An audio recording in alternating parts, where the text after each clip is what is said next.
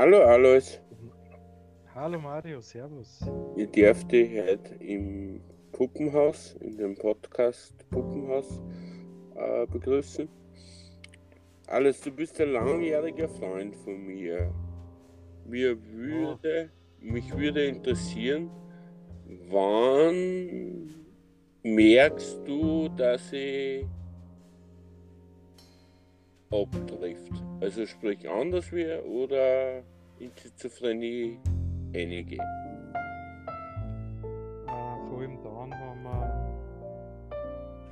Wir treffen uns eigentlich, habe ich dich noch nie recht getroffen, wenn es dir schlecht gegangen ist. Aber am Telefon merke ich das. Dass du mit mir telefonierst und dann äh, ist eine gewisse Aufgeregtheit, die dann eher von deinen Geschichten. Manchmal ist es ein wenig Verzweiflung. Und manchmal sind es äh, Sachen, die du mir dann schilderst, wo, ich- wo, wo ich dann in Zweifel komme und dann mir sicher bin, dem Mario geht es gerade nicht gut. Mhm. Und wann äh, sagst du, ist beim Schizophrenen einfach der Zeitpunkt da, dass er sich einstellen lässt? Also beim nicht diagnostizierten. Schwierige Frage, gell? Ja, schon. Weil ich meine, ich kenne ein paar Leute, die daran erkrankt sind. Und denen tut es, denen die ich kenne, denen tut es gut, dass sie sich einstellen haben lassen. Also sag, Entschuldigung, sagst du, äh, eine medikamentöse Behandlung ist fast unumgänglich, gell? Bei den Leuten, wo, wo ich glaube ich schon, dass das so ist. ist ich weiß aber, aber nur von der Theorie jetzt nicht, dass ich wen kenne, dass es Erkrankungen gibt, wo man sagt, der hat einmal eine Episode und dann, dann ist halt ewig lang nichts. Gibt es Ja, das ist mir auch gesagt worden im Krankenhaus damals, anfänglich der Diagnosestellung. Aber die Reise ist ganz woanders gegangen, also das muss ich schon sagen. Und wie, wie, wie kennst du das, also was für, was, wo liegt die Schwere, dass das Umfeld, weil es ist ja so, dass ja das Umfeld auch was aushalten muss, Ja, nicht nur der Erkrankte. Ja, das, das, das was schwer sein kann, ist, wenn, wenn, wenn du halt vielleicht zum Beispiel beschuldigt wirst und du bist dir sicher, du hast nichts da. Ja, Oder es, es ist ja unterschiedlich. Wir, oder wenn ich Angehöriger bin, dass ich mich dann runtertue, denn das ist aber nicht nur wegen der Schizophrenie. Wenn ein Angehöriger anderweitig erkrankt ist, tut man sich auch, aber man wünscht ihm halt immer alles Gute, der Angehörigen, der Angehörigen. Aber sonst, was halt schwer zum Aushalten macht, ist, wenn halt wer zum Beispiel in der einen Schub hat und dann und dann in, in, in dem Sinn praktisch eine verzerrte Wirklichkeit halt irgendwie wahrnimmt und das als Wahrheit und die dann halt damit konfrontiert. Das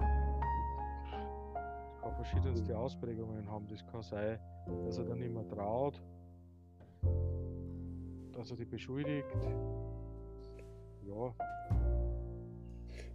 Glaubst du als, als nicht, also als gesunder, psychisch gesunder Mensch, äh, dass die Stigmatisierung bei der Krankheit sehr hoch ist? Glaube ich schon, weil, weil ich glaube, das ist schon so, dass der, der, der soziale Abstieg auch auf einmal mit dazu fast gehört. Ja, schon, weil es ist eine Krankheit, die, nicht, die sich nicht offen zeigt, wo man nicht, äh, es hat ja ein wenig was Mysteriöses. Wir haben so oft gesagt, die Leute haben eine gespaltene Persönlichkeit, obwohl man nur eine Persönlichkeit ist und nicht verschiedene in dem Sinn. Aber, Und- ja, genau. Das stimmt ja nicht.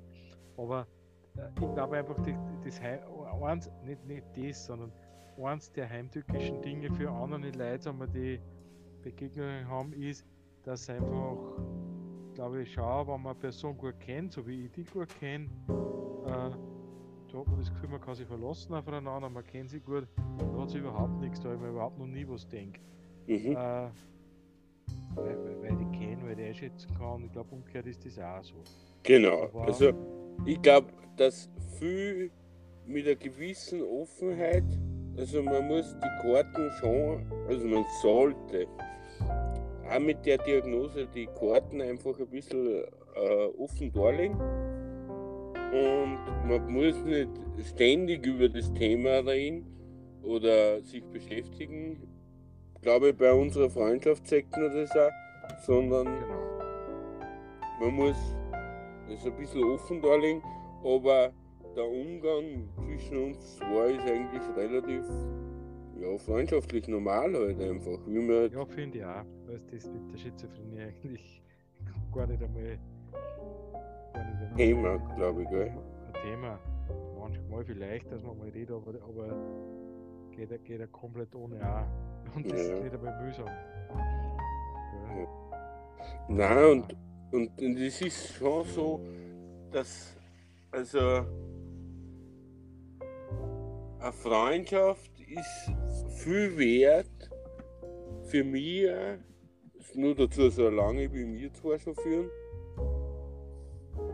Und äh, weil natürlich auch mit so einer Diagnose irgendwann werden, werden die, das Umfeld immer kleiner und äh, da ist also eine Beständigkeit einfach voll wichtig. Mhm, das ja. Das, was ich dir noch fragen wollte, ist das, wie sagst du die, das Thema, wenn jemand erkrankt ist, glaubst du, kann es ganz allein im Leben kontinuierlich schaffen? Oder glaubst du, braucht er einfach ein gewisses Stützrad wie Begleitung? In jeglich, wie auch immer, aber äh, ob das jetzt Familie ist oder äh, auch selbst äh, Einrichtung oder karitative Einrichtung. Ich glaube nicht, dass es gleich in Fall Einrichtung sein muss, aber so wie ja jeder, alle Menschen halt praktisch soziale Kontakte brauchen, braucht es auch jemand, der an dieser äh, Sache erkrankt ist, ganz normal. Das, das hat nicht einmal viel mit Schizophrenie zu tun. Mhm ich glaube, dass, dass was vielleicht der Unterschied ist, ist, äh, dass der Mensch, der an der Schizophrenie erkrankt ist, den schleudert es halt schneller oder der rutscht schneller aus in einen unbekannten Terrain, sage ich einmal. Ja, genau, die, da, das, das sagst du richtig. Also das ist, das ist so, dass du auf einmal von einer Sekunde auf die andere aufs Eis gehst und ausrutscht. Darum machen sie einfach, äh, finde ich gut, wenn man so eine verlässliche Kontakte hat, weil die kann man einschätzen. Äh, das ist einfach, da braucht, da braucht man, also es, ist ja ganz eine normale menschliche Eigenschaft, da braucht man nicht viel interpretieren, wie tut der, wie verhält sich der, der bringt mich nicht durcheinander. Eine ver verlässliche Person ist schon viel wert, finde ich. Cool. Also, das finde cool. ich ganz wichtig, dass man sich verlassen kann auf ihn. Ja, das alles damit einmal in, in Lobeshut zu, zu bringen. Das äh, legst du gegenüber mir eigentlich schön toll am Tag und so. Und eine gewisse äh, Ruhesäule bist natürlich auch für mich. Mhm. Das freut mich. Und manchmal ist es so, dass ich schon ein bisschen neidisch bin. Weil du äh, ein normales Leben hast, weißt du, was ich meine? Mhm. Aber es macht es nicht, es macht es nicht konfliktreicher für mich, dass ich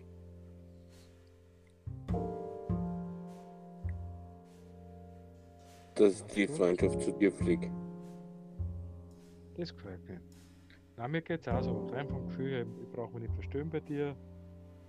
Also, da, da ist kein Unterschied zu einer anderen Freundschaft. Recht viel Gute hat man eh nicht. Du bist halt einer davon. Mal danke. Ein paar, ein paar wenige, aber da mache ich jetzt keinen Unterschied. Ist ja für mich jetzt nicht erwähnenswert, dass du schizophren nie Erkrankung Also es gibt schon noch den in Mario auch nie nicht den schizophrenen Mario, gell? Und das ist glaube ich, das ist glaube ich über das, wo dann viele Leute glauben, äh, der ist immer schizophren. Das stimmt ja nicht. Er ist ja eigentlich phasenweise.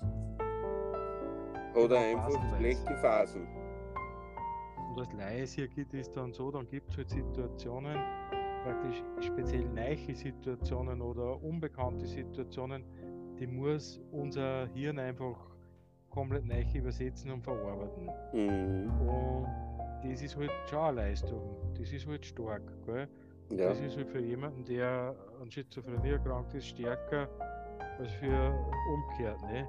Und, Mhm. und, und, wa- und wenn man Situationen kennt, dann braucht man es nicht von Grund auf komplett neu einschätzen und hinterfragen und durch, durch das fällt schon mal viel, viel Belastung weg. Und man kann eigentlich, auch wie man es bei uns zwar sagt, einen ganz normalen freundschaftlichen Umgang führen, über lange Jahre, ja, weil es für beide Seiten einfach, also für beide äh, äh, eine Win-Win-Situation ist in gewisser Hinsicht. Ich, schätze dich einfach als Typen, als Menschen. Und Okay? äh, das ist einfach, ich glaube, dass, dass mit, egal ob mit oder ohne, das da, Kein Thema war, gell? ja genau. Also, Das äh, ist- Freilich ist das, freilich ist das da, aber es ist ja wieder nicht da. genau. Und, und, und, und wenn es einmal da sein sollte, ich habe es eh schon gesagt, ich kann mich jetzt gar nicht erinnern, dass wir zwei unterwegs gewesen war, also präsent nebeneinander, und dass ich mich da so erlebt habe. Ich glaube, kann es sein, dass du auf die Leute nicht so zugehst, wenn es dir nicht so gut geht. Ja, genau. Durch, durch meine langjährige Erfahrung bin ich halt dann schon so, dass ich sobald dass ich merke, eigentlich in den Rückzug gehe und mich dann eigentlich nicht melde oder mal eine Zeit lang also daheim bleibe und, und nicht einmal viel Telefonate führe oder so. Aber ja.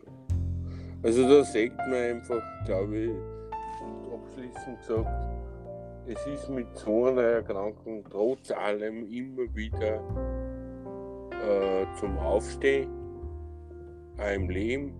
Es gibt halt Säulen oder Bereiche, die man nicht erreichen kann einfach. Und ich glaube, dies ist ein Thema auch für mich, dass ich mir die Latten nicht zu hoch lege im Leben, sondern eher über herunten gehalten und dann so dahin werkelt und tue. Ja, genau. Genau. Ja gut. Hey Alex, ich sag dir danke, gell? Danke. Ich wünsche dir noch einen schönen Abend. Ebenfalls, ja. War ein sehr tolles Gespräch mit dir. Danke, gell? Sogar danke und ich hoffe, dass wir uns wieder mal so ansehen. Danke, auf jeden Fall. Tschüss. Tschüss, Servus.